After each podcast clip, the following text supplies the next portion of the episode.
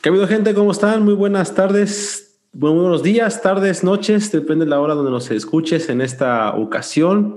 Bienvenidos a un episodio más de Teología y un poco más. Y en esta semana tenemos un invitado extranjero desde tierras tan lejanas donde, donde en otro lugar fluye leche y miel y más cosas. Viene ante nosotros este, con ustedes Mario López. ¿Qué tal, Mario? ¿Cómo estás? Hola, hola, ¿qué tal? Un saludo a las personas que te escuchan, a ti. Hace tanto tiempo que ya, pues hablábamos, pero no nos veíamos, ¿verdad? Oye, sí. De hecho, la última vez que te vi fue en el 2000, ¿qué? ¿Siete, ocho? Ajá, antes de emigrar. Ya tiene, ya tiene rato ya. Sí, ya, ya, ya, ya. Así que, gente, pues hoy nos, hoy nos... Ajá, dime a las tierras lejanas, pero como a tres o cuatro horas de diferencia nada más. sí, déjenme decirles, bueno, Mario, primero cuéntanos, ¿desde dónde eres? Ok, yo soy de la Ciudad de México, nací en la, en la, en la Ciudad de, México, específicamente en Nesa, en Nesa York, Nezahualcóyotl, Nezahualdodo, como le conocen muchos. Oh, desde la hermana República de Nezahualcóyotl, así que saludos a la gente de por allá. Y entonces, bueno, cuéntanos entonces cómo, o cuéntame cómo, de dónde eres, a dónde vas, qué pasó en tu vida. Pues, mexicano, este, viviendo en otro país, ¿verdad? Para buscar ese sueño famoso que muchas veces fue, ha sido pesadilla, ¿eh? Y en mi, en mi caso y en pues, casos que conozco. Este, radico en los Estados Unidos ahorita, en California específicamente. Este, ya te había comentado, pero pues te comparto, este, comencé la carrera de teología, ¿verdad? Hasta apenas después de muchos años sin, sin tener como un estudio oficial o formal, más que nada profesional, pues. Este, como familia, esposa, dos hijos, una niña y un, bebé. Eh, ¿Qué más? ¿Qué más? Tu pregunta yo aquí. o, sea, ¿tú, tú decidiste estudiar teología. Sí. Y si recuerdas, ¿recuerdas aquella vez cuando, cuando nos invitaron a, a Monte, a Montemorelos? Que fuimos con, con, tus papás, tu hermano. Sí, sí, sí, sí. Fuimos a la universidad. Yo recuerdo aquella ocasión, estamos hablando del 2000, no sé qué, como 2006, 2007. estaba por terminar la, preparatoria, pero fuimos porque yo quería estudiar en Monte, pero quería estudiar, diseño gráfico. Sí, sí, sí, me acuerdo que te dieron un, un, tour por la, por la escuela, ¿no? Sí, sí, sí. Entonces, pero mis papás pues no me apoyaron, no quisieron. Este, por lo mismo del precio, eh, por lo mismo de que estaba pues lejos y pues más que nada, ¿no? El, dinero, como siempre, como siempre. Este, y pasó el tiempo, eh, vine acá eh, a Estados Unidos y pues me empecé a envolver en la iglesia.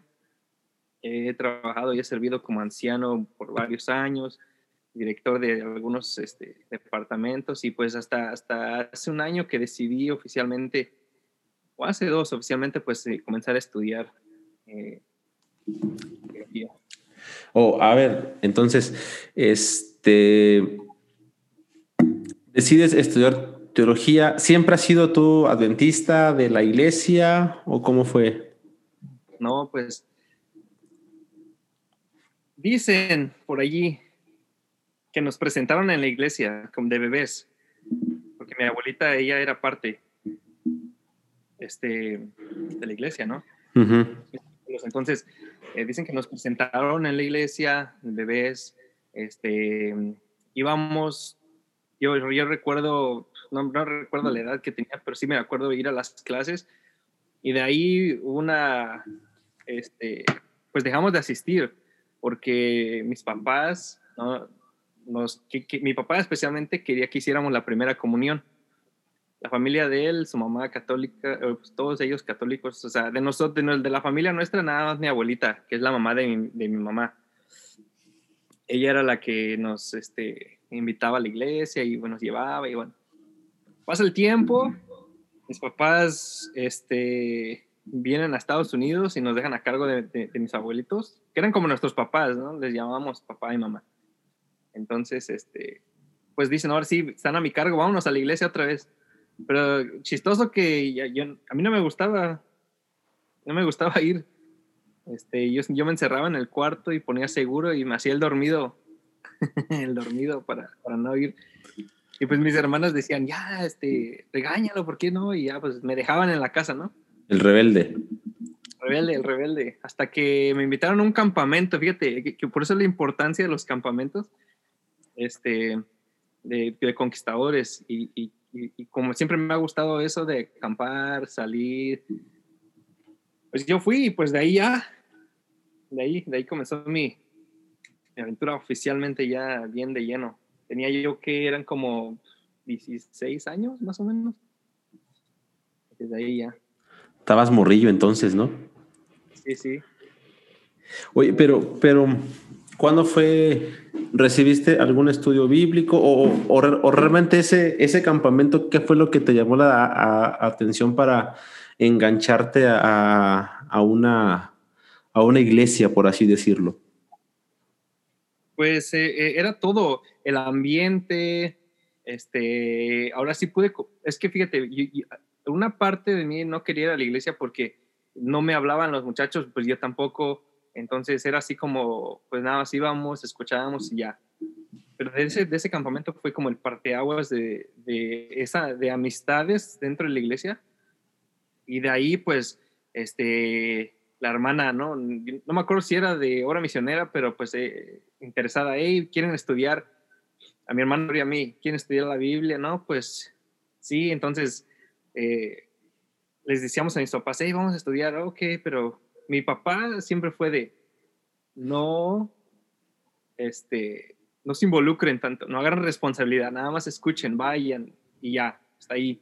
Él no era así como que no, no, no se metan tanto en nombre. Y te cuento que cuando le dijimos que nos íbamos a bautizar, ahí fue la bomba ahí. ¿Se enojó tu papá? Sí, sí, pero eso fue el, el, el, este, ¿cómo se llama? El, después del campamento, las amistades que uno genera allí, los conocidos, no nada más de, de, la iglesia donde iba, sino de otras iglesias, el ambiente y todo eso, pues eso fue lo que al principio me interesó más y pues ya conocer de la Biblia, obviamente, de, y, Dios trabajando en mi vida, porque eso, eso, eso, fue clave también para que yo decidiera.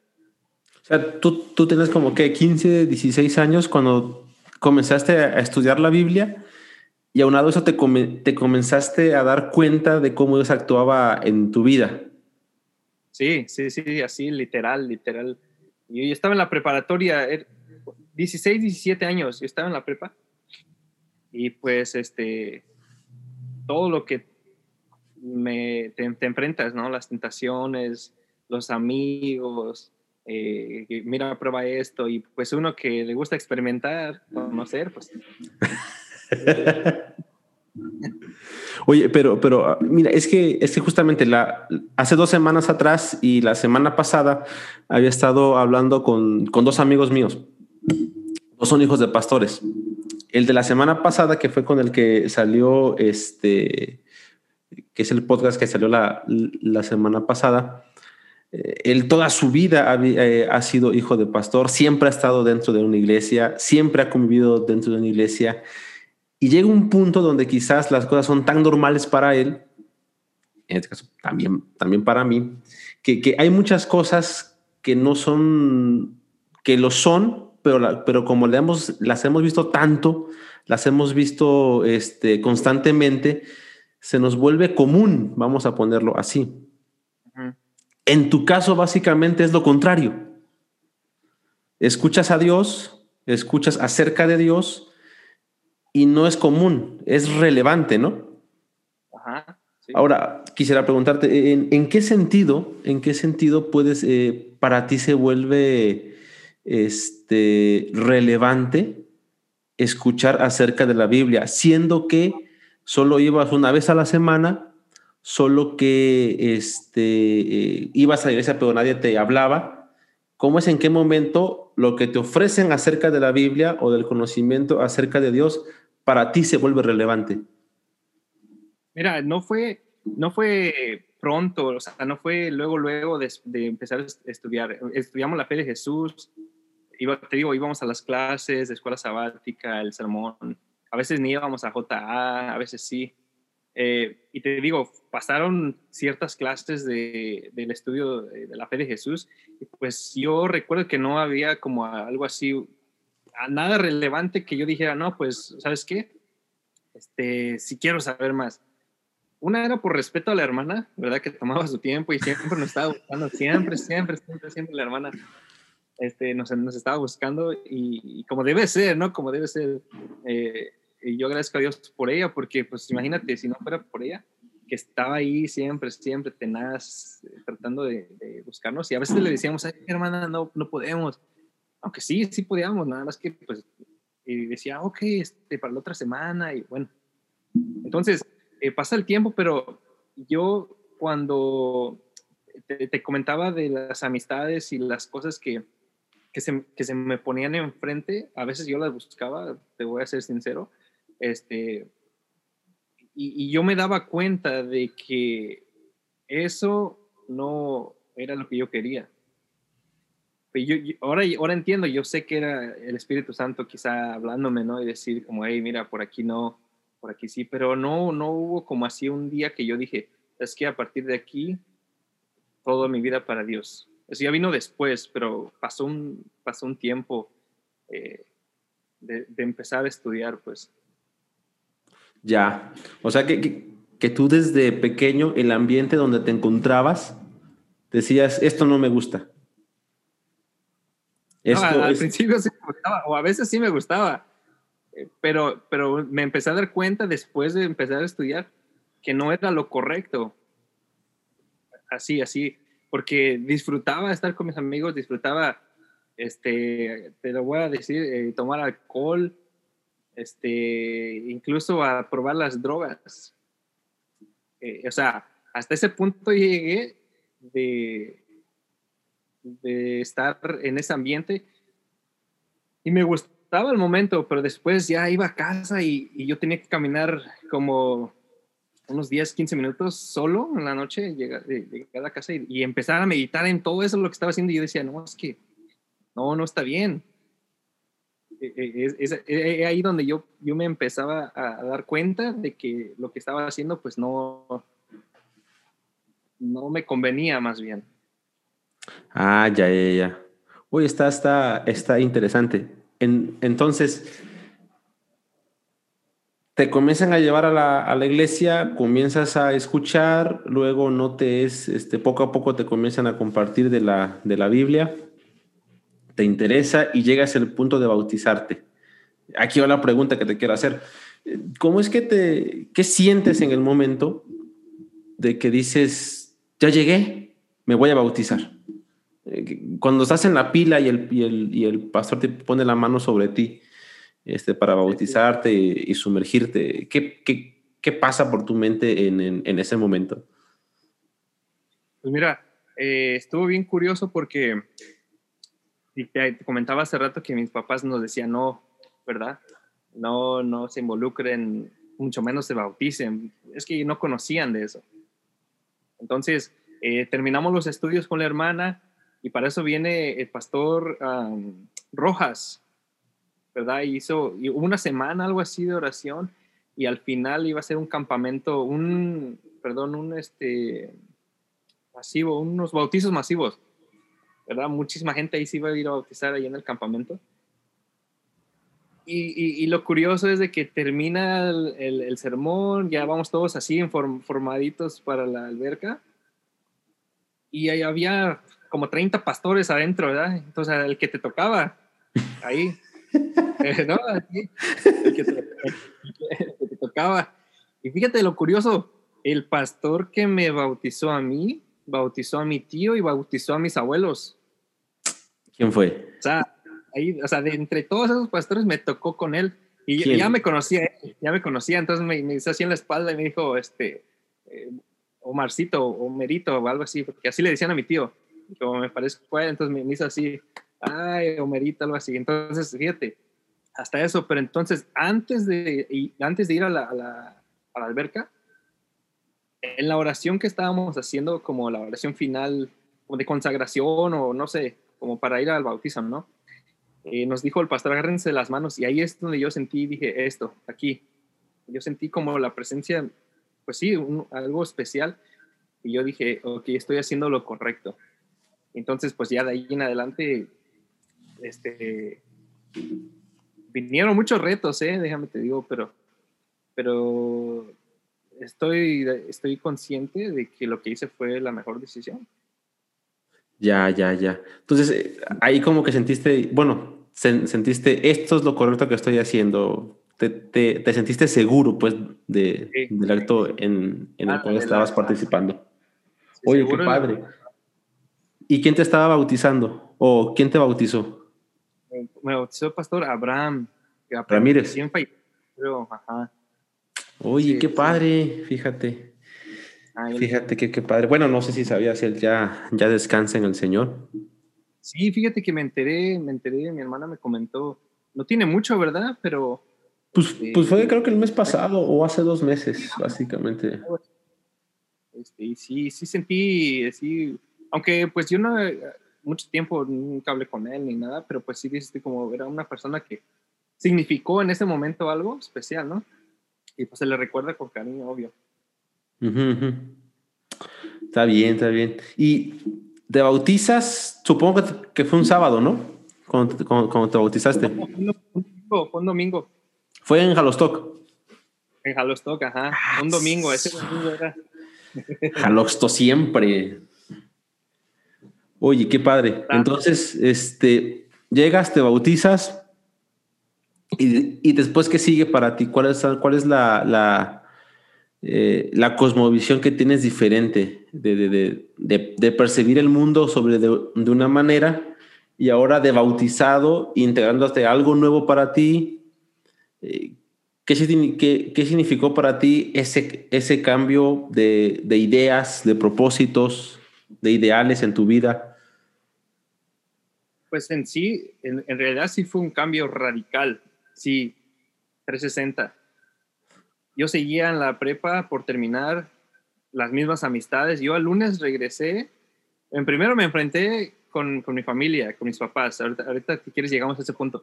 El lunes me, me enfrento con en primer lugar, mi familia, mis papás, y si quieres, ahorita llegamos a ese punto, pero eh, yo tenía que regresar a la escuela. Al regresar a la escuela, eh, pues mis amistades seguían siendo las mismas. Ellos no sabían qué, qué, es, qué era lo que había pasado, ¿no? Este, yo les comentaba que iba a la iglesia, pero, o sea, no había en realidad una, una, un cambio en mi vida. Con decirte y, ahorita lo digo y me da un poco de pena, pero a la misma vez digo, qué bueno que ya no, ya pasó.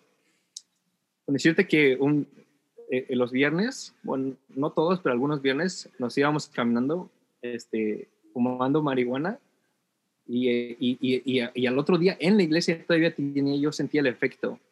O sea, yo me, me, iba y me sentaba a la iglesia, antes, antes de bautizarme, ¿verdad? me sentaba y yo todavía iba así como, o sea, mal. Eh, pero, pero, bueno, sí, sí, sí, o sea, con efecto que dices tú, no estaba al 100%. Entonces regresamos del campamento, regresamos del bautizo. Este, para esto mis papás te digo que me decían, no te bautices. Y si te bautizas, este, pues te vamos a castigar, tipo así. Un, un año antes, creo, o tiempo antes, mi hermana mayor se bautizó ella pidió, no pidió permiso, llegó y se, del campamento también de uno de guías y se ya bautizada y me dijo, mira, ya me bauticé. Oh, pues qué bueno, ¿no?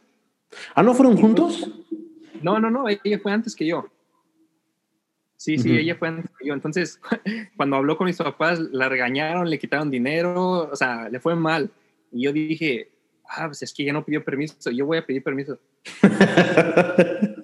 sí, sí, sí, pedí permiso y, me dijeron, no lo hagas. Mm, no, pues no.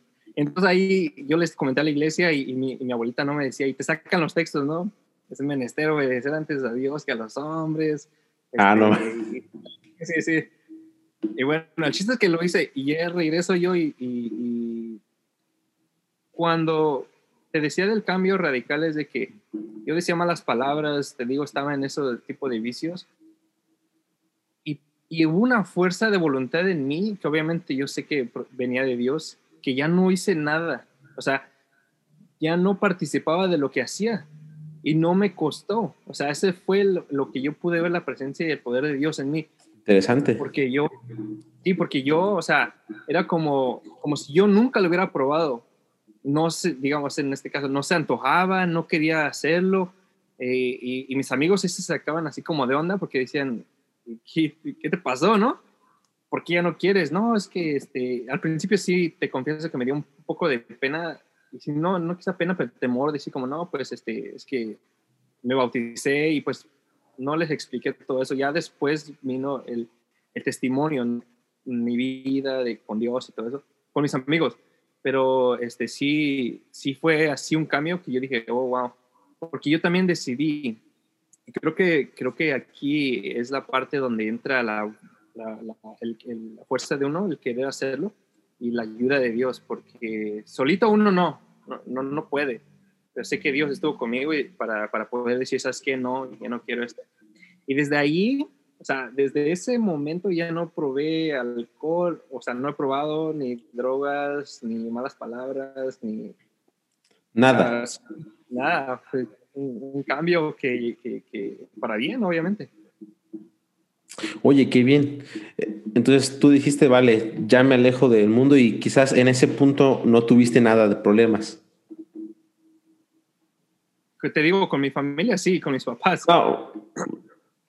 porque ahora, ahora te cuento, eh, me llaman al otro día y me dijeron, oh, ¿cómo te fue? Este, no, pues bien, sabía que habíamos ido al, al campamento, ¿no?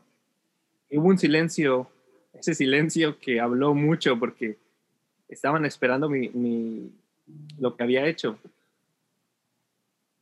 Entonces, la, la, siguiente pregunta de mis papás fue, ¿te bautizaste?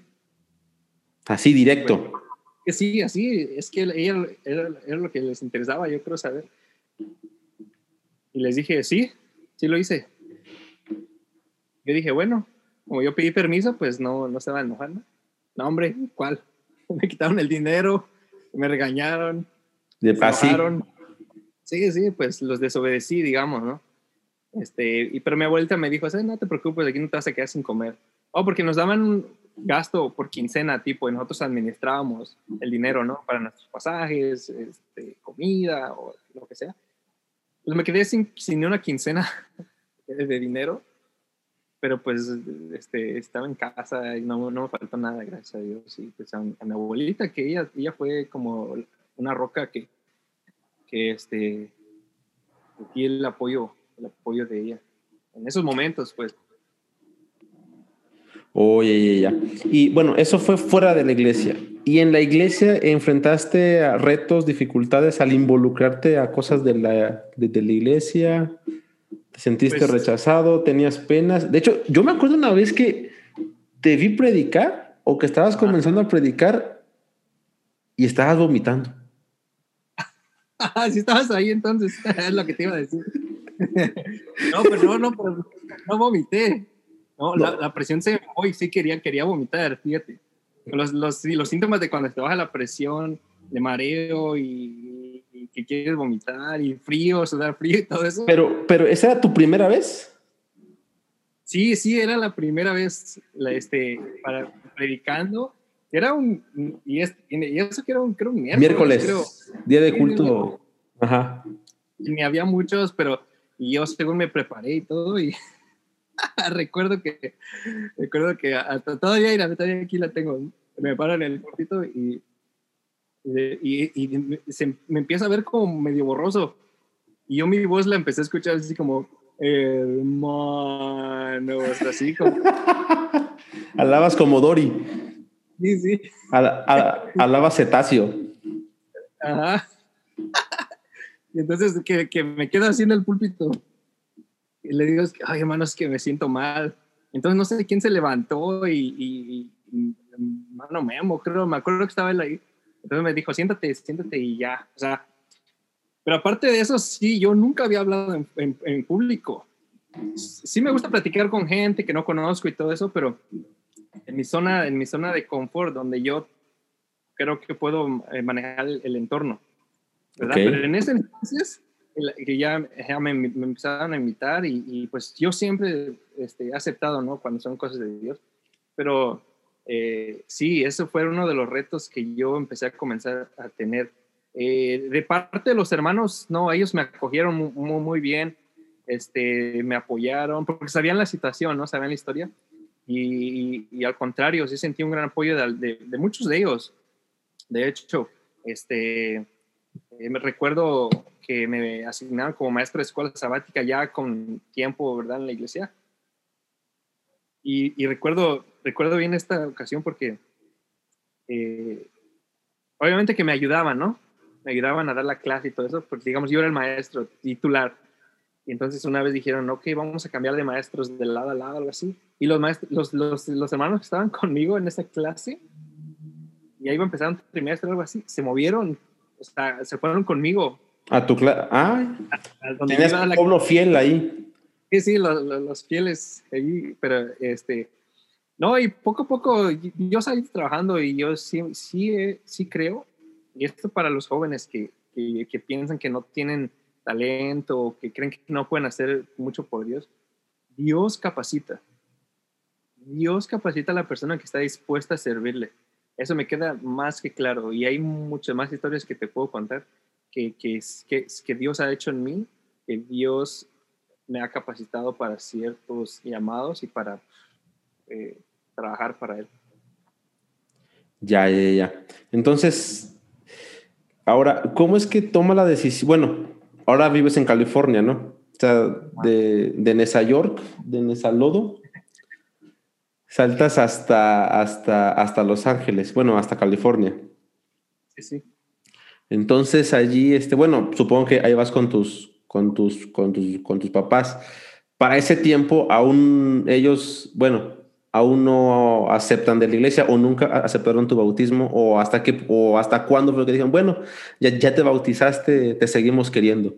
Después de esos 15 días de la quincena que no me, que no me dieron, como que ya también, no sé si alguien habló con ellos o no sé, pero ya como que me liberaron el dinero, ¿no? Este, eh, siempre mi papá fue de esa idea, te digo, no sé, no sé, no tome responsabilidad y nada de eso pero, siempre nos apoyaron en ir a la iglesia, o sea, vayan, pero hasta ahí nada más. Entonces, como que de parte de ellos, sí, o sea, sí apoyaban en ese aspecto, pero no fue hasta cuando yo vine, que es otra, otra parte de la historia. Cuando vengo, cuando vengo con ellos, para empezar, yo no quería venir. No, no, quieres venir, me consta. yo no quería y les dije, este, no, no quiero ir, ya, ya voy a terminar la prepa, pero, pero ahí te va. Eh, ves que en México hacen examen de admisión eh, después de la prepa, ¿no? Para la universidad, a menos que sea privada. Eh, y, para la universidad. Entonces, cuando, cuando me inscribo, o no recuerdo si tienes que, inscribirte o no sé, te llega el, el, día que tienes que hacer examen. A mí me tocó en sábado. Sí, sí, me acuerdo. Entonces no fui. Yo dije, no, no voy a ir yo estaba bien fiel, ya recién entrado a la iglesia y dije, no, no, hay que, que echarle ganas. Aguantando, aguantando. Sí, sí, aguantando. Entonces no fui a ese examen, pues no, imagínate, no, hombre, me regañaron bien feo. ¿Por qué no fuiste? Es un examen. Mis papás, no, hombre, ¿para qué? Bueno, pasa el tiempo y viene otra, como, la otra convocatoria y tampoco, porque me cayó en sábado y tampoco fui. Pues mis papás ya me dijeron, es ahí cuando dijeron, no, pues vente para acá, ¿qué vas a hacer allá? En ese, durante ese tiempo me inscribí en una escuela de mecánica automotriz, este, trabajé en un taller, trabajé en la central de abastos, o sea, hice muchas cosas, ¿no? Míralo. sí, sí, no, no. Futbolista en la talacha. los, los, sin el seguro, pero, pero ya entonces llega el momento en el que dicen mis papás, ¿sabes qué? Pues, ¿qué vas a hacer allá? Vente. Ven un año, un año, aprende inglés y ya te regresas si quieres. Ya pasaron más de 10 años. En junio voy a hacer como 13 años ya. y, no, es otra historia de, de cuando ellos, cuando ellos conocen, porque gracias a Dios ya, ya, ya están en la iglesia. Es, es, es, justamente lo que te iba a preguntar, o sea, el, el, el, este, ¿cómo es ese proceso ahora que tú llegas a una casa donde tus papás por años pues, no, están no están acostumbrados a participar en, en una iglesia o, o, o tener un, un, sistema de creencias de, definido? ¿Cómo, ¿Cómo fue tu labor allí? Digo, ¿te acuerdas cuando, cuando tú vivías en San José? Que, estaba, que estabas en los departamentos amarillos. Oh, sí, ajá. San Diego. Ajá, perdón, sí, cierto, ahí, ahí en San Diego, donde creo que fue la primera vez que tus papás fueron a una iglesia, ¿no? Sí. Donde tú y yo fuimos. Sí, sí, sí, sí. Y, y esa parte no se me olvida, no sé si te acordarás, que ya nos estábamos saliendo y tú fuiste, creo que de los últimos o los en salir, pero yo iba contigo porque yo no conocía a nadie. Y, al sal y antes de salir de tu casa te pusiste a orar. No, no sé si te acuerdas de eso. No, no, no, no me recuerdo. Pero, pero, pero bueno, al menos para mí me quedó fijada esa, esa, esa imagen tuya de, de, este, de voy a la iglesia, pero voy a orar antes de salir. Ahora, después, digo, ya, ya después, pues ya, ya no estuve con, contigo, este, pero pero, este, ¿cómo fue en ese proceso que te tocó quizás influir en tus, en tus papás o en darles el estudio bíblico para que ellos pudiesen aceptar lo que tú crees también o creías en ese momento? Estuvo bien interesante. Yo tengo dos hermanas menores también. Somos tres, somos cuatro, ¿no? Una mayor, yo y dos menores. Ellas tampoco, aunque sí iban a la iglesia, no estaban bautizadas pero cuando estaban aquí, ellas, aunque ya sabían de la iglesia, no iban a la iglesia. Entonces, cuando me dicen, tienes que, eh, queremos que vengas a, acá, a Estados Unidos, y yo no quería, no quería, bueno, al final les dije, ok, ¿saben qué? Voy a ir con una condición. Este, tú tienes hijos, imagínate que, que, una, que, que, que, tu pequeña te diga, hey, papi, eh, voy a hacer esto, pero con una condición. como que no cuadra, ¿no? Los patos tirándose a las escopetas. Entonces, acá el pato les puso la condición a la escopeta. Les dije, ¿sabes qué? Voy a ir, pero con una condición. ¿Ok? ¿Cuál es? Estoy hablando que yo tenía 18 años. Un chamaquito, rebelde. rebelde, chamaquito rebelde. Este, que vayamos a la iglesia. Así, así se las. Tal cual. que vayamos a la iglesia.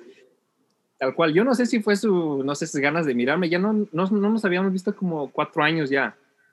O sea, mala, nos llamábamos todo, pero no nos veíamos con cuatro años. Entonces, no sé si fue su gusto de verme, sus ganas de que viniera, no sé, su urgencia de que viniera, no sé, pero me dijeron, ok, está bien. Va. Bueno, va. Pues ya, este, en ese entonces fue un milagro también como cuando, cuando crucé. Luego, luego te lo cuento. Llego a la casa un viernes a las 5, eran como 5 y algo. Y pues ya después del abrazo y todo eso, les digo, ¿dónde está su computadora? ah, pues allá. Iglesia Adventista cerca de mí, algo así. ¿no? Iglesia Adventista del séptimo día. Y nos quedaba como a 20 minutos, más o menos, no me acuerdo bien. ¿Era la de capa? Era este. Broadway, creo. ETA, ETA, ETA. Sí. ETA, ETA, ¿verdad? sí, la ETA. Este, y nos quedaba así como 20 minutos más o menos, pero les dije, oye, ¿saben dónde está este, este lugar? Oh, sí, nosotros trabajamos por ahí. ¿Te recuerdas que ellos trabajaban por cerca de, del centro y todo eso? Entonces mi papá conocía, ok, mañana, mañana no, este, vamos a la iglesia. Así, de un día a otro. Y sí, fuimos. Sí, fuimos, pero mi papá, como ellos trabajaban en la noche, Nada más nos llevó mi papá y él se regresó a dormir. Y ahí recuerdo que creo que el pastor, no me acuerdo quién nos volvió a la casa, nos regresó pues. Este, y ese fue el comienzo, ¿verdad? Ahora, ellos compraban el sábado, eh, o sea, ellos, para ellos no, no o sea, como como tú decías, no tenían algo definido para ellos. Y cuando yo llego les digo, es que pues este, yo no quiero ir a, ir a comer afuera el sábado o pues no ver la tele, incluso algo así para muchos sencillo. este, era, era ese choque, ese choque siempre de, de pues nosotros sí lo hacemos, ¿no? te aguantas así prácticamente. Y eso fue durante algunos meses, porque después de ahí, mientras tanto yo les decía a la iglesia, miren, esta es mi situación, quisiera que oraran por mi familia y así, bla, bla, bla. Y este, buena gente, el pastor, no sé si te tocó que nos llevara una vez de regreso a la casa o, o estando allí. Pero luego nos movimos más hacia el norte y e, e igual lo mismo. Ellos iban a comer el sábado y recuerdo una vez, te voy a contar esta, que fuimos a la iglesia y de regreso pasamos a la lonchera, al camión ese, camión de comida, que trae comida ahí. Y, los burritos. dijeron, sí, los tacos, burritos, torta, todo. Eh, pues vamos a comer. Y yo les dije, no, yo no quiero. ¿Por qué? Es que es sábado y pues este, esto no, no deberíamos estarlo haciendo. Y quizá muchos digan, no, pues es que era el testimonio de que podrías haber dicho bien lo que hiciste, pero a la vez otros quizá digan, no, pues, este, pues hubieras comido y ya después les, les hablabas, no sé. En, en, ese entonces yo decidí no hacerlo. Pues se enojaron conmigo y de regreso a la casa, nunca voy a olvidar estas palabras que me dijo mi mamá. Estoy hablando que tenía como unos dos meses o tres aquí. Este, me dijo esto, fíjate. Me dijo, yo, este, mi hijo, yo creo que mejor eh, regrésate, como regrésate a México. Así de plano. Y así me dijo, porque nosotros, este, pues, así vivimos. O sea, teniendo ese ritmo de vida, ¿no? Normal, como si nada. Y, pero con, con, con lágrimas, como ella de tristeza, porque a la misma vez como que no quería decirlo, pero pues me dijo, esta fue su solución al momento. O sea, como que se tenía que decir, pero se dijo. Ándale, ajá. nosotros no vamos a cambiar y así que mejor regrésate a México. Yo no dije nada, nada, nada. Entonces me puse a pensar y dije yo, ellos no conocen, el que tiene que orar más soy yo. Y entonces después me, contacté con el pastor y, este, les dije, miren, así está la situación. Eso. Empezamos a estudiar con mis hermanas y yo empecé con ellas a estudiar la fe de Jesús y todo eso. y después no recuerdo si, si fue a mis papás que yo les di el estudio, no creo.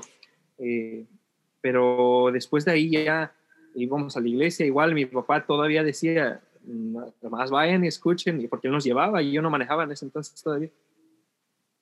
Pues, ¿Recuerdas cuando fuimos a, cuando íbamos a la iglesia? ¿Te acuerdas que fuimos una vez que fuiste conmigo a un campamento? Ah, con los de McFadden. Ándale, ajá. Entonces de ahí nos movimos a otra iglesia a la que estoy actualmente. Este, ¿La, la cual? ¿La de San Juan Capistrano? San Juan, ajá, San Juan. Entonces de ahí el pastor, oh, mi mamá, mi mamá, oh, ¿te acuerdas aquella vez que cuando mis, mi mamá y mis hermanas se bautizaron, ¿te acuerdas? Que nos habían invitado a ir al Gran Cañón. Ya. Que nos perdimos ese viaje al Gran Cañón. Sí, éramos, éramos estudiantes y no podíamos pagar ese viaje. y aparte porque porque se iban a, se iban a bautizar, ¿te acuerdas? Exacto. Eh, mi, mi, hermana y mis, mis hermanas y mi mamá, las tres al mismo tiempo.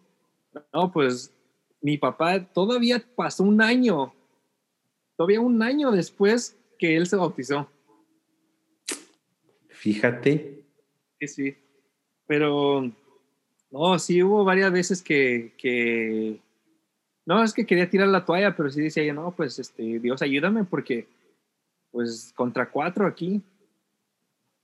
Contra cuatro, no, y tuve con mi, con mi papá, te digo que tuve discusiones, nos llegamos incluso, bueno, de mi parte a no hablarle, por, por, por, la misma, no había esa conexión de padre e hijo, ¿me explico? Mm. Eh, no nada más por, no nada más porque no por la iglesia, sino porque, pues no, pues muchos años sin mirarnos, yo no sabía cómo era, cómo era él, o sea, me mandaba a hacer algo y no me parecía al modo y, o sea, y aparte muchacho rebelde, dijeras tú. Este, pero no, Dios, Dios, Dios trabajó en, él y la iglesia nos ha ayudado mucho. Cursos de familia, pláticas y, este, y todo eso que hemos, que hemos hecho. Pues Dios ha, Dios ha obrado en ese, en ese aspecto. y pues así fue cuando yo vine a este país para testimonio de ellos. Este, eh, ahorita mi, mi, papá es anciano de iglesia, ha sido ¿Qué? ¿Es en serio? No inventes, eso no sabía. Mis hermanas, mis hermanas, este, directoras de la escuela de verano, de la mujer. La Carla. Carla, ajá, Claudia, directora de aventureros, maestras de escuela sabática. Mi mamá, directora de mujeres, diaconisa mi papá, director de diáconos, diácono, anciano ahora que es anciano. Y, o sea, Dios, Dios ha hecho ahí la obra. Oye, estoy, estoy sorprendido, ¿no? O sea, digo, o sea, ya tenía tiempo que te había perdido la pista y tenemos mucho tiempo de no conversar, pero, pero me da gusto, ¿no? Que, que, que, tus papás estén activos en, en la iglesia y, y, ya después de todo lo vivido y de, y de, y de, y de todo lo pasado, ¿qué te dicen ahora? después de que ya están en la iglesia, disfrutan de la iglesia, quizás cambió ya, ya su dinámica familiar. ¿Han platicado de eso sobre y ahora cómo estamos? Sí, de, hecho, no seguido, pero de repente, hey, ¿se acuerdan cuando, cuando no, le decíamos a mi papá, no te acuerdas cuando nos decías, hey, nada más vayan y mira ahora tú, este, como anciano ahí diciéndonos, hey, ya estudiaron. este, o sea, las dinámicas sí, sí fue, eh, sí fue el cambio, ¿no? Aparte porque su vida de él antes de ser cristiano, pues alcohol, este, ¿verdad? Lejos de Dios. Y nos recordamos esas historias y él nada más se ríe, ¿no? Así como pues diciendo, sí, es cierto, ¿cómo estaba yo? Entonces ahora las dinámicas, pues, este, ahora que nos estamos viendo solo por, por, por Zoom, eh, el, participar en la escuela sabática, el eh, apoyar los programas, ¿me explico? El, decir, el, orar incluso en las comidas, o sea, antes de comer. Antes no le gustaba orar, me acuerdo. No, no, o sea, te digo que era como nada, nada que ver. Y ahora sí, este, incluso yo, yo le he notado como antes de, de empezar algún trabajo, no, pues este, o después de terminar, no, gracias a Dios esto, eh, que Dios nos ayude, o sea, todo, toda la dinámica fue para, para bien, para mejorar. Mejoró. Oye, pues. oye, qué, qué padre, o sea, me, me, me, encanta esa, bueno, me gustó el, el escuchar esa parte, ¿no? Que, que, que, ahora tus, tus padres tienen una, una vida dinámica y muy activa en la, en la iglesia, ¿no? Este, no solamente tuvieron un bautismo, sino que desarrollaron sus, sus dones. Y, cómo es que decides ahora tomar la decisión de estudiar teología a distancia? Eh, la espinita ya la traía desde hace mucho tiempo. Desde que, em, desde, que comencé como a, a, practicar más la predicación, aquí en mi iglesia me desenvolví así y, es, y te digo, como te comenté hace rato, Dios capacita. A los 20 años me nombran anciano en la iglesia, 20, 21. Como tenías 20 años. Sí, 20 o 21 más o menos. Y te estoy hablando que era el único de esa edad, éramos cuatro ancianos y los demás era, una, el primer anciano era un pastor, o sea, es, es pastor, los demás adultos, estoy hablando 35 arriba. ¿Seguía este, este pastor el que, el que, el del, el del sombrerito? él, este, él estuvo, pero pronto se fue. Ah. Eh, pronto se fue. Él, cuando, cuando tú estuviste, como no duró mucho y ya después este, se fue. Entonces, ¿no te acuerdas de Pastor Marco? No, pues. Bueno, en, en ese entonces era el primer anciano, pero bueno, me nombran y yo, yo no quería hacerlo, ¿verdad? Porque yo decía, es que para mí es una responsabilidad muy grande. No sé qué hacer, no sé, no sé cómo es un anciano. Entonces el pastor me dijo, no te preocupes, ¿quieres hacerlo? Así, así me dijo, ¿quieres, quieres, quieres hacerlo? Le dije, sí. Dios te va a capacitar. Yo al momento decía yo, este, no sé, ¿no? Y decía yo, yo veía como, yo, yo, yo, miro como un anciano, como una persona que le piden consejo, que da este, consejos, apoyo espiritual, sobre todo moral, ¿verdad? Y dije, ¿quién va a venir a mí a pedirme un consejo? Un muchachito de 20 años, 21 años. suele pasar, suele pasar. nada que ver. Entonces yo leí un libro, fíjate que ese me ayudó mucho, un libro que se llama, este, tanto que me ayudó que se me olvidó. no, se llama eh, Reto de Valientes, incluso hay por ahí una película. Ah, esa, es la película. Ah, hay un, hay un libro de esa película. Libro de esa película. Creo que se llama así. Facing Giants. O Valientes. No, no, no, esa es otra. La de Courageous es la de los policías. Ah, ok, Courageous. Reto de Valientes es en español. En español, ajá, en español Reto de Valientes. entonces ah, o sea, hay un libro de esa película. Sí, sí, sí, sí. ¿Qué salió primero, la película o el libro? La película y creo que ahí lo anunciaron. El libro. Oye, luego me pasas el link, entonces, digo, para ponérselos a la gente aquí abajo. En, Amazon, en Amazon lo encuentras, pero sí, sí, sí, sí está ahí. No está, no está muy caro. Entonces, ese libro habla, se dirige a los hombres, ¿no? Este, y ahí habla, un capítulo específico, es ahí donde yo, y hasta se me olvidó creo que la, la pregunta que me hiciste, pero este, habla acerca de, de, que para el ejército tenían que tener 20 años para arriba. Cuando convocaba el, el, el, pueblo de Israel, el ejército, tenía que tener 20 años para arriba. 20 años para arriba ya tenía que dar ofrenda, 20 años para arriba ya podía ir a la batalla, 20 años para arriba, o sea, 20 años marcaba una etapa de la vida del hombre en el pueblo. Entonces ese libro lo manejó así de esa manera que, que, me, que, que me, me, me, hizo voltear la Biblia y a decir que Dios ya me, ya me contemplaba como un hombre, ¿verdad? Ya me, Órale. ya me daba valor, pues, como para yo decir, ok, yo valgo algo. Es cierto que quizá no vengan a mí a pedir consejo, pero yo valgo y si estoy aquí es por algo y si Dios me llama, pues adelante, ahí vamos. Eh, oh, ya me acordé. Pasa el tiempo de, por, qué, por qué quieres por qué estudiar bueno, a todo esto es de que comienzan las responsabilidades en la iglesia más de lleno, este, de anciano, juntas, eh, casos con los, con, los hermanos, agarrando experiencia, eh, estando más involucrado en visitación, en, incluso en campañas. nosotros a veces teníamos que pues, presentar, estar allí. O incluso nosotros dimos eh, temas para campañas de oración como ancianos. en la predicación siempre me ha llamado mucho la atención el, el, el platicar con gente, en ayudar, en escuchar. Creo que eh, de eso carecen muchos, no, no muchos quizá, pero eh, pastores que yo he conocido, el, escuchar. Y creo que es clave para, para, tener un buen ministerio, el escuchar a los hermanos. Entonces, todo eso me ha llamado la atención.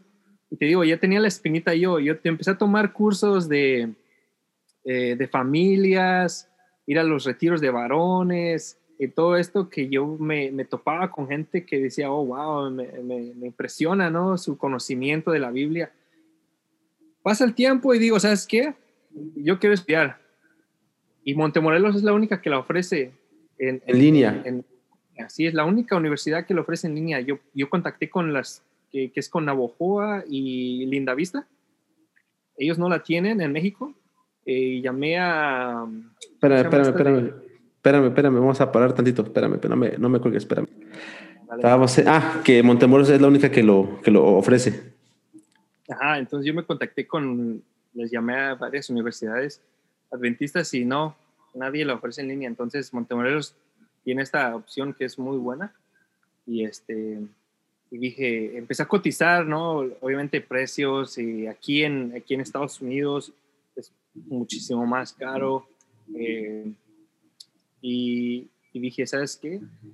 Eh, pues orando, ¿no? Y, con, comentando con, con, pastores, miren qué me recomiendan. Eh, hay un, un, seminario que yo iba, a comenzar, de teología también, pero la escuela no es, no es acreditada, entonces mi, mi fin es sí ser un pastor, ¿verdad? Tener el conocimiento teológico, pero a la misma vez ser también como consejero. ¿verdad? Eh, ¿Como capellán? De la mano. ¿Como, como, como capellán? Oh, ya. Como un capellán. Entonces, em, me dijo, yo hablé con una persona y me dijo, mira, este, no tiene que ser acreditado, tú estudia, la gente que, la gente te va a buscar sabiendo que tú te preparaste. Pero dije yo, si viene una oportunidad para una iglesia, oh, me momento, eh, que aquí nada más tiende a una, a una iglesia. ¿Dónde voy? de una iglesia y un grupo a veces. Este, pastor por iglesia, aquí la verdad que los pastores sí tienen, tienen para, para atacar bien la iglesia. Este, no como allá, ¿no? Le están por montones allí. Ah, aquí nada más son 13 ya. Nomás, nomás con eso. Entonces, este. Me fue. Oh, eh, decido eh, preguntar eh, en, en, en, las universidades, en la escuela, y pues ya contacto con Montemorelos y, oh, y decía, es que si viene una oportunidad de mi iglesia y si tengo esa preparación que la escuela no se acreditada, pues no me van a dar la oportunidad. En, cambio, que si lo hago bien, y varios pastores me dijeron, no, ve a Montemorelos, vete. Incluso me decían, vete, vete con tu familia allá. Sí se me hacía, sí, no, sí se me hacía difícil. Y, y les dije, no, pues este, lo ofrecen en línea, pues dale, dale, este, adelante. Entonces, me inscribo eh, y, ya, ya comencé, comencé a, estudiar. Entonces, eso fue lo que realmente me motivó, el, el, querer ayudar a la gente, el tener un conocimiento teológico fundamentado. O sea, yo creo que para algunas profesiones no se necesita ir a la escuela. Un ejemplo, a mí me gusta la fotografía y, y yo fui a la escuela para fotografía eh, un semestre, o un curso más bien, que duraba más meses. Pero yo sabía lo que me enseñaron ahí, yo lo sabía, nada más que creo que lo importante de eso es que las relaciones que haces ahí, ¿no? Por ejemplo, fotografía yo no creo que es necesario. Eh, algunos dirán que sí, algunos dirán que no. Pero para teología, para ser un pastor, creo que sí es necesaria la educación eh, más a fondo o profunda. Tú sabrás más que yo, ya que lo, lo, lo hiciste y lo estás viviendo, lo estás trabajando. Entonces, este, eh, conozco mucha gente que conoce mucho de Biblia, ¿verdad? Y yo creo que no nada más es conocer de la Biblia, sino o todo el contexto, el contorno de lo que involucra ser un líder, ¿verdad? Un, ministro, una persona llamada, que Dios le hace el llamado, porque en realidad es un llamado, ¿no? Eh, de, parte de Dios. Entonces, eso creo que fue lo que me, Dios puso en mi corazón para decir, sabes que ya es tiempo. Ya ponte a hacer algo serio. Sí, sí, sí. Ya, no, es que, es, que es, es, es, es, curioso, ¿no? Porque hoy en día hay muchos jóvenes, hay muchas personas que, que, que, sienten que Dios les llama para hacer un liderazgo dentro de la iglesia, pero yo creo que la preparación para ser pastor, aparte de ser académica, yo lo siento así, tiene que ver con, con, con preparar tu, tu, actitud, básicamente. O sea, eh, de alguna u otra manera, algunas personas, algunos jóvenes, algunos adultos, piensan que eh, el, título, vamos a ponerlo así, o la responsabilidad, mejor dicho, de, de pastor, tiene que ver con una posición de, de, de, de autoridad, de, jerarquía, cuando no necesariamente es eso cuando básicamente es una posición de servicio para ayudar a los, a los demás. Yo creo que, que, que, que, cualquier persona puede hablar mejor que yo, puede tener una mejor retórica que yo, puede, puede tener una, una mejor argumentación y hacer mejores presentaciones, pero yo creo que el pastor, más allá de tener toda esa preparación teológica, que es fundamental, porque viene cada loco que dice cada idea. La verdad, este, tiene que ver más con esa posición de servicio, la, la, la actitud de poder estar, estar disponible para las personas, de poder ayudarlas. Y, y, yo creo que en ese punto, si bien es cierto que la preparación académica funciona, tiene que ser obra del, del Espíritu Santo, ¿no? El, el, el, poder estar allí para poder, como tú mencionas, ¿no? Poder escucharlo. Y, y, Ajá. Perdón. ¿sabes, ¿sabes qué otra cosa también me, me motivó a hacerlo? Tristemente, me imagino tú has de conocer más porque te mueves más en ese ámbito ya laboral, pero tristemente yo conocí varios pastores que obviamente nosotros tenemos que poner la mirada en Jesús, en Dios, y, ¿verdad? Pero con ese llamado, con esa responsabilidad, como bien mencionas, y, carecían de, de, un liderazgo genuino. ¿Me explico? Pues de hecho ese mismo pastor que dices tú, el del, el del sombrerito, el del gorrito, ¿no? Eh, el que conociste, este, era uno de ellos. O sea, eh, conocimos varios pastores que yo decía, es que yo no, si yo llego a ser pastor, yo no quiero ser así. No por ah. compararme, sino por, por, por, por, lo mismo que tú dices, ese, ese eh, acto de servicio, ese llamado a servir, no lo ves allí. Entonces yo decía, es que yo no, yo, yo sí quisiera poder, y, ahorita yo quisiera hacerte una pregunta también, yo quisiera poder, decía yo, este, o digo, ¿no? Eh, no, no es que no, ser como ellos, pero sí ver qué es lo que hace falta eh, para, la, para la hermandad, ¿me explico? Que ellos no lo hacen. Eh, ahora yo te pregunto, eh, ya siendo ya un pastor eh, con iglesias, siendo un pastor ya este, empleado, ¿cómo es ese, cómo es esa, cómo lo puedo decir? ¿Cómo es esa organización y ese sentido de, de uh, quiero encontrar la palabra, de convivencia con los hermanos? porque decías tú, viene cada persona que, trae sus ideas, pero las personas que realmente quieren, me imagino que te has topado con pastores que dices tú, es que no, como que no hacen su, chamba, pues, o que no se lo toman en serio, como que no los ves tan así, no sé. Es curioso, ¿no? Mira, eh, como dice la Biblia, ¿no? Hay de todo en la viña. Bueno, no, no dice la Biblia, hay de todo en la viña del Señor. Hay, hay, hay, hay, hay gente que te inspira y hay, y hay gente que te desanima. Este, eh, ese es, en, ese es en, en, primera instancia. Fíjate que cuando a mí me pasó, pero me pasó como unos, unos cuantos meses. Cuando recién sales del seminario, fue lo que me pasó a mí cuando, cuando te gradúas de teología, sientes que sabes todo y sientes que vas a revolucionar la iglesia.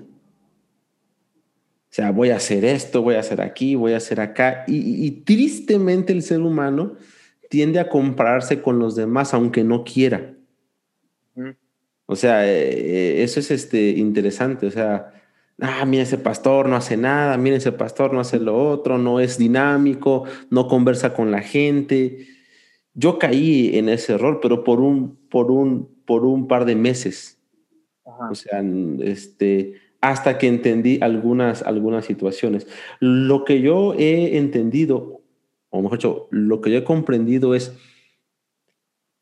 de manera general, si alguien está en la iglesia sirviendo como pastor, en primera instancia, yo asumo que es, que es un hombre de Dios. O sea, así, así, así, así. Sí sea carismático, sea, sea buena onda, sea este cerrado, reservado, serio, sea muy abierto, sea muy bonachón, sea muy teológico. Al menos yo ahora asumo cuando conozco a un, a un pastor y si no lo, o sea, si no le tengo confianza, yo le digo, pastor, ¿cómo está? Yo trato de, trato de, de demostrarle ese respeto. Cuando comienzas a ser pastor, o a trabajar como pastor, a mí me pasó la, la, de tratar de tener en contra mi juventud. Porque muchas personas, como te pasó a ti cuando recién fuiste nombrado anciano, no, no, te tomaba, no me tomaban en serio. Que de hecho, la primera, este, este, la primera vez que me, que me tocó conversar con alguien, o mejor dicho, la lo, lo primero que me dijeron fue, estás muy chiquito, no te vamos a respetar. ¿O así, de, pleno? O sea, nunca se me olvida. Eso fue lo primero que me dijeron. estás muy chiquito, no te vamos a respetar. Y esa noche, llegué un viernes de noche al, pueblo, me arrodillé así y dije, Dios, no sé neta en qué me metí, no sé qué voy a hacer, nada más te pido algo. Ayúdame y dame sabiduría para tomar buenas decisiones. Y, o sea, esa fue mi, mi única petición. Ayúdame a tomar buenas decisiones. Así. Esa fue la petición. Entonces, este, eh, entonces, básicamente lo que pasó fue que comencé a platicar con, las personas, comencé a perder el miedo para relacionarme, comencé a perder el miedo para tomar decisiones, comencé a perder el miedo para pedir información. Este, eh, entonces, básicamente fue, fue eso. Ahora, 10 años, de, bueno, ya casi 11 años después de eso ahora, lo que me ha tocado ver es Número uno, no asumir que las personas son malas. Aunque digan locuras, aunque digan incoherencias, aunque te digan constantemente este, el mismo, la misma historia cada, que los ves. Porque lo que yo he entendido es que cada quien tiene su historia. Cada quien sufre por alguien. Entonces, a mí ahora, si tú me preguntas cuál es el rol del pastor, tratar de simplemente prestar un oído para que te escuchen Digo, para que tú los escuches. simplemente. Ahora, lo cierto es que mal, no sé si malamente o buenamente, la iglesia se ha tornado una iglesia de mucha información. Mm, lo puedo ver, sí lo puedo ver. O sea, o sea, la iglesia necesita saber cuántos niños hay, cuántos jóvenes hay, cuántos eh, adolescentes hay, cuántas mujeres hay, cuántos hombres hay, este, cuántos son casados, cuántos son divorciados, cuántos trabajan en la obra misionera, cuántos no trabajan en la obra misionera, cuántos diezman, cuántos no diezman, cuántos participan en el plan de desarrollo personal, cuántos tienen carrera profesional, cuántos no. Pero quizás algunos lo pueden malentender, ¿no? Como que, ah, pues nada más quieren saber números, pero me ha tocado estar en algunas reuniones de, de unión que es donde me ha tocado participar en, en, algunas juntas y créeme que la información que se pide de la iglesia local, de, saber cuántos y estudiar, o sea, desde el registro semanal justamente de, de, presente 7, o sea, de, tan común que es, es fundamental, te lo digo así, es tan fundamental para la toma de decisiones, para saber qué plan utilizar, para saber qué, este, qué actividades realizar, qué planes de servicio se pueden hacer, eh, qué dirección darle al, al, a la iglesia mundial, vaya. Yo lo veo ya de, ya, de, esa manera. Es, en esa perspectiva es buena. A la práctica, te digo ahorita, la neta, sí quita mucho tiempo. O sea, y, yo creo que entonces el pastor se, se, convierte ahora en, en, una especie como de administrador. Por eso tienes algunos ancianos, bueno, todos los ancianos, que la parte de, de, de, de atender, de escuchar, como que descansa sobre ellos básicamente. Y ya los más difíciles, los más complicados, o el, o el que dice, quiero hablar con el pastor porque él me va a escuchar, bueno, ya, ya te los pasan.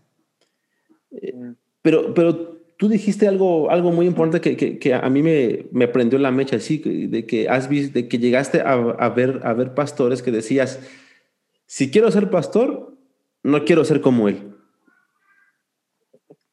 Y, y, realmente puede, no puede, es preocupante a razón de que, de que este, básicamente ¿qué es lo que está pasando con el liderazgo de muchas personas? Digo, vuelvo a lo mismo, o sea, cada pastor, cada persona, cada pastor este, independiente, vamos a llamarlo así, o de sostén propio, creo que suena mejor, o de, o de, o de, o de sostén propio, básicamente proyecta una imagen hacia, hacia las personas, ¿no? De inspirar a conocer más a Dios o de rechazar, o de rechazar más a Dios.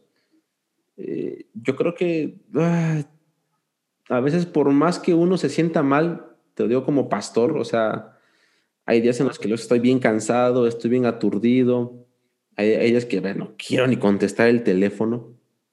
Sí, sí, Lo, a veces estoy desanimado, a veces estoy ansioso, a veces estoy deprimido, a veces estoy con mil cosas que, tengo que, que, hacer, pero, pero ah, tratar de salir adelante y de escuchar a las personas, no como una losa que no me guste, sino como una responsabilidad que me gusta, que a pesar de los problemas que puedo vivir, necesito estar allí y básicamente sobreentendiendo que no es mi actividad, es la actividad de Dios. Así que, pues ánimo, échale ganas en tu desarrollo ministerial. No, gracias, gracias. No, y te decía esto porque em, de, que yo miraba a esos pastores, este, y yo, yo, yo llegué a pensar eso, ah, pero, pero igual, ahora lo, lo, veo del otro lado, ¿no? Ya me compartiste tú como pastor, que yo, yo entiendo que la conferencia, y me parece que aquí trabajan un poco diferente que, que, en México, porque te decía, aquí tienen prácticamente una iglesia, dos quizá, y un grupo, este, pero eh, a pesar de eso, te digo, porque en, los años que yo fui como anciano, me tocaba, me tocaba eh, ser ese, si no ese filtro, que las personas vinieran a nosotros, este, y, el pastor no se involucraba tanto. Ahora, eh, México, como te, repito, tú me dices un poco diferente porque pues tienen más iglesias y es menos tiempo el que eh, te permite puedes pasar en cada una, ¿no? Y el anciano es como más activo ahí, más activo acá. Entonces acá yo creo que es, estamos los ancianos y como que, no, no quiero decir concha, pero como que... Ya lo dijiste. no quería decir, porque siento que es un poquito menos, ¿verdad? Que, que, a la vez más el pastor se podría involucrar. Ahora, eh, yo no, yo siempre, hasta para todo, ¿eh? Para todo, para un restaurante, para un producto, para una persona, siempre yo doy oportunidad a, a conocer. Por ejemplo, si voy a comer a un restaurante por primera vez y no me gustó, voy dos veces, voy la segunda vez. Si ya de plano no me gustó, ya, lo descarto, digamos. Perdieron su oportunidad, perdieron un cliente. perdieron el cliente, entonces, eh, para, no sé, es que yo sí soy muy, me exijo mucho yo, ¿verdad? Y, y, le comento a mi esposa, es que no sé si yo soy muy exigente conmigo, que yo siento que yo no haría eso, pues, o yo haría más, pero no hasta que esté allí, creo, voy a poder comprender totalmente lo que realmente es, ¿no? Pero así como yo por decir, me exijo y que digo, es que creo que para, un ejemplo, ¿no? Para la iglesia hay que ir bien vestidos. De repente te encuentras, son culturas diferentes, pero no sé, eh, eh, eh, misma cultura mexicana, latina, hispana, te encuentras con personas que, que líderes, que no llevan corbata. ¿Me explico? O sea, no, no, cuando predican, no usan la Biblia o sea, ahora, ahora con todo esto de la tecnología y todo eso, tienes acá la, la, Biblia y si no fuera por esta tecnología no pudiéramos hablar. O sea, estoy a favor en contra en parte. Pero, o sea, es ese tipo de cosas que yo me exijo que digo, es que yo, o sea, yo tengo que tener el libro. Eh, para mí la vestimenta es clave. Y, y, me encuentro con ese tipo de, de, de, situaciones que yo digo, es que no entiendo su, su manera de, de, ver, como dijiste, la cosmovisión de ellos en la iglesia, como líder. ¿Me explico? Entonces, eh, esa, y esa, esa parte que no me cuadra a mí, pero digo yo, creo que como a pesar de, independientemente que sea uno pastor, que sea uno anciano, que sea uno diácono, que sea un este, dobra misionera, somos cristianos. Y creo que al ser cristiano, eh, uno tiene que rendir a mi parecer, hasta en la vestimenta a Dios. ¿Tú refieres de la, de la vestimenta de usar corbata y saco quizás en el púlpito? Sí, sí, por, ajá, es un ejemplo, como predicando, pues. O sea, vístete bien porque vas a pasar al púlpito. Sí. Y yo vengo de esa escuela, no sé si tú recuerdas, en México a nosotros no nos dejaban subir e incluso tenían a la parte de atrás corbatas. No nos no, o sea, No sé, no sé en el que tú estés, pero en yo me acuerdo en aquella entonces no podías. Y mira, ahí te va una anécdota. ¿También aquí? Es, lo que te digo. Cuando yo llegué acá tenía 18 años. Oh, pues tú venías conmigo. ¿Te acuerdas que nosotros íbamos bien de corbata y todo? Y te acuerdas, no sé si te acuerdas, una hermana nos dijo, ustedes no son de aquí, ¿verdad? no, sé si te acuerdas de esa. Nos dijo, sí, sí, sí, sí, sí, sí, Cuando llegamos a, a ETA, ¿no? No sé si fue ahí o acá, ya de este lado. En McFadden. Ajá, y nos dijo, es que ustedes se visten, se visten bien. Están, o sea, estando jóvenes, pues, porque los jóvenes acá, un ejemplo, no, y no, y no. Entonces, a pesar que traen cultura hispana, cultura mayoría mexicana, entonces eso yo, yo digo, bueno, yo vengo de esa escuela y viendo a un líder, no, como yo digo, mm, no sé, pero bueno, eh, obviamente, y dirán, la corbata no te salva, no te va a salvar, no te va a salvar el saco. Estoy de acuerdo, estoy de acuerdo, pero un ejemplo, yo les pongo este ejemplo, cuando hay una boda, cuando hay un evento, ¿qué te ¿Me explico? O sea, sí, sí, sí, sí, sí. hasta además te compras ropa nueva para ir a esos eventos, pero a la iglesia vas como quieres. Bueno, es otro tema, ¿no? Pero bueno, este, estaría bueno un día ahí escuchar la opinión del pastor, así lo que, lo que piensan, lo que piensas tú, cómo en el entorno que te mueves eh, eh, laboralmente, como con otros colegas, que es cómo manejas de esas situaciones, pero eh, sí, es eso. Aquí, mira, aquí, aquí en México es muy, es muy conservador todavía, o sea, así, así. Si acaso en, en, en, en Monterrey Ah, es un poquito más, digo, Monterrey no, perdón por decir una ciudad, en el norte del país y eso con algunas reservas, es como un poquito más ah, relajado y todo eso, de que no importa si pasas al, al, al púlpito sin, sin corbata, este, por ponerte un ejemplo, pero generalmente es una regla no escrita o es un uso y costumbre, mejor dicho, de que pasas con corbata, porque vas a exponer la palabra de Dios. En Estados Unidos, a lo que yo sé básicamente es que la, la, la cultura es muy diferente y lo que me ha tocado ver es que los hijos de gente latina que nacen en otro país, aunque tienen influencia latina, no son latinos.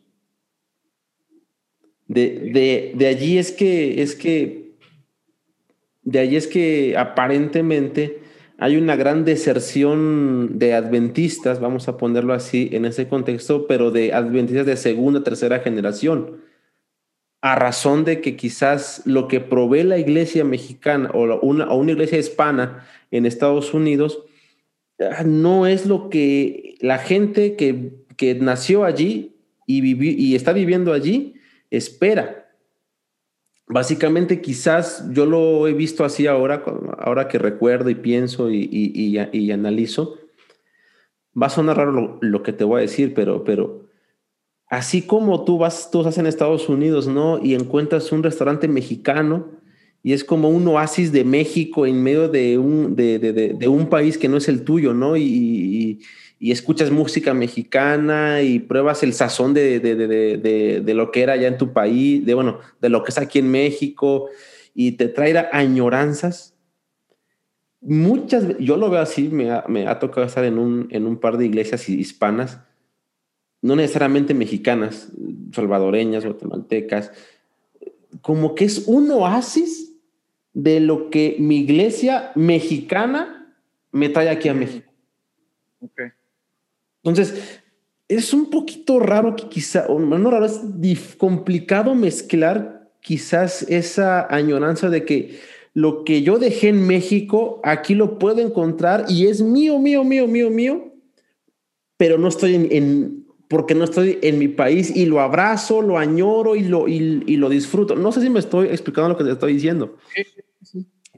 Quizás es en esa perspectiva, uh, pero al menos, aunque yo he pasado a predicar dos veces a una iglesia, y no aquí en México, fue en Estados Unidos, una en Portland y otra, una en McBimble y otra en, en Orlando, Florida, pero porque me dijeron. Y la neta, al menos para mí, se siente bien raro. Pero, no está mal, o sea, pero no está, o sea, no lo, al menos yo no lo condeno. O sea, ¿Te que te corbata o? No, o sea, a ver, esto se ve formal, la, la playera que, tengo, la, gente que nos escucha por, por, el, por el podcast, trae una playera sport con su polo, con su cuellito. Eso es formal. Mm. Cuando estuve en, en, un, en, en, otra ciudad de, otro, de allá en Estados Unidos, sí me sentí incómodo porque estaba de tenis. Oh, ya. bueno, no, no, eran tenis, eran unos Levi's. Eran unos Levi's y un pantalón casual, un Hollister creo que era. Pero, pero, pero, así como, pero al menos yo, yo asumí y dije, no estoy acostumbrado. Pero para ellos estaba bien. Ajá, era, era una iglesia latina, media, entre latina y gringa, porque eran, eran algunos cubanos y sus hijos eran de tercera, cuarta generación adventistas cubanos, pero que residían desde hace 20 años en Estados Unidos. Sí, sí, sí. Entonces, e, es allí donde quizás algunas costumbres, algún parte de, la, de la liturgia quizás, en el shock que tú tienes, en el shock que tú tienes con, con, con, lo que tú viviste en tu país y con lo que te encuentras ahora, encontrar una iglesia hispana es como tu refugio de, eh, esta es mi iglesia de México, ¿no? Entonces, quizás es así como que tienes esa, esa relevancia, pero teniéndolo por, por culturas. Y creo que en esa parte, los pastores en Estados Unidos tienen un gran reto. Sí porque es lidiar con culturas, con costumbres y tratar de compartir el Evangelio. Y, y, sea, y, tú, me, y, tú me darás... Ajá, dime. O sea, yo, yo lo que voy es que, es que, por ejemplo, es, si tú le preguntas a cualquier hermano que, que venga de su país natal de, de México para, para abajo, que venga a Estados Unidos y que le preguntes, ¿hay que hacer obra misionera? Te va a decir repartir folletos. Ajá. Y créeme que en Estados Unidos eso tiene una efectividad muy baja, nulísima. Cero, casi. O sea, o sea, demasiado. O sea, ¿quién te va a abrir la puerta? ¿Quién te, o sea, hay mucha gente que está de paso, mucha gente que es migrante. Entonces, muchos métodos que en tu país funcionan, Aquí no, eh, bueno, aquí no, en Estados Unidos no funcionan. Y cuando eres pastor de gente que está acostumbrada a trabajar de una manera en su país y que viene aquí por, y que viene a Estados Unidos, perdón, por trabajo, e intentar ah, hacer obra misionera, pero a la manera, pero esa manera no funciona, ¿cómo decirles que no lo hagan y enseñarles una, una nueva manera? es como que en ese punto sí es, o sea, para los pastores que, que, están allá en Estados Unidos, sí sería complicado. O sea, por lo menos los que estamos en un país con, con gente de nuestra cultura, con la que hemos crecido, con la que nos entendemos, con la que decimos chistes locales, lo comprendemos y lo, y lo, y lo asimilamos. Pero pues eso fue lo que me pasó cuando fui a predicar nuevamente a, Portland tratar de conectar con tu público que no es mexicano, pero que habla tu mismo idioma, es complicado. Sí, sí, sí, sí, te entiendo. Pero, y sabes que, que decías algo interesante, que es un reto, porque se ha tornado, muchas veces se torna en un tema que lo ponen como tema incluso hasta de salvación, ¿eh? Es que ese es el eh, punto. O sea, y, y, es donde tiene que haber la separación. Te digo, yo yo me exijo a mí mismo, pero yo sé que eso no es algo que me va a, poner más arriba en, cuestión, ¿verdad? Más cerca de, Dios o no, pero simplemente este, yo lo tomo y digo, es que para mí es importante, ¿no? Pero pues obviamente es más importante leer mi, mi Biblia, ¿no? No, sí, pero, pero, por ejemplo, yo lo que veo aquí pues yo lo que he visto, y, lo dice la tía Elena, que en la medida que yo conozca más a Cristo, su carácter de Él es, es, replanza, es replan, ay, que se me fue la palabra, se reemplaza por el mío. yo creo que ese famoso pleito que no es de ahorita, es desde 1888, 1888 ha sido constantemente las obras o la fe, básicamente es comprender lo que Cristo quiere de mí. Mm. O sea, en cuestión de vestimenta, sí, sí. Cuando alguien, cuando alguien a veces me ha, me ha preguntado, y la verdad me han querido meter en un pleito por ese punto, no es que me salga del, del, del, problema o lo ignore o lo obvie, pero lo que les digo es, miren, mejor estudiemos de Cristo y la, que, y, o sea, y la verdad que cada quien tome su decisión de qué es lo que quiere hacer. O sea, sí. Y, y, y por ejemplo, mi papá, una vez mi, mi, hermano menor, Kenneth, ¿no? este, cuando estaba en la secundaria, le estaba dale y dale, papá, vamos a ir al templo, no, es que no quiero ir. Y, y, eso me lo cuenta porque ya no vivía con ellos. Y que le dice a mi papá, pues mira como tú veas, a como esté tu fe. Si amas a Cristo vas a querer ir. Si no lo amas, pues, pues no vayas y listo. O sea, conmigo no es el problema. Yo creo que ese es el punto allí realmente medular en ese, en ese aspecto. O sea, eh, tu amor, tu devoción, tú lo acabas de decir, ¿no? O sea, yo me exijo mucho o, o para mí exponer la Biblia, hablar acerca de eso es tan serio y es tan importante que, que, para mí requiere esto. Quizás es este, sería muy importante que, que, no sé, tú puedas estructurar un, un estudio con tu iglesia o con tu grupo pequeño o con tu familia acerca de Cristo. Digo, este, aquí, yo predico todos los martes este, a las siete y media sobre, sobre Jesús en el Evangelio de Marcos de paso es comercial para, que, para, quien se quiera conectar. Este, este, hablo sobre eso. O sea, y, en los últimos años yo me he metido mucho en ese tema acerca de, de, Jesús en la Biblia. Y, al menos para mí me ha ayudado, uno, así te lo digo, a no criticar. Dos, a no condenar a la gente. Y tres, a ver a la gente de manera diferente. Porque al final de cuentas, eh, si, hay, si hay un pastor que es descuidado, si hay un miembro que es, eh, le vale las cosas de la iglesia, no es quizás su falta de, de, de, de, fidelidad, su falta de fe a lo que yo he vivido. Bueno, a lo que yo me, a, lo que me ha tocado trabajar. Es más que nada que puedan conocer a Cristo. Y yo creo que el pastor cumple ese rol fundamental con toda la Sí, sí, sí. Con todo el peso administrativo y de, relación con las, con, la, con las personas, es guiar a las personas a que puedan conocer a Cristo. No las normas, no las reglas, no las etiquetas, inclusive no las normas de nuestras vidas. Conoce a Jesús, que es lo que realmente cambia, cambia la vida.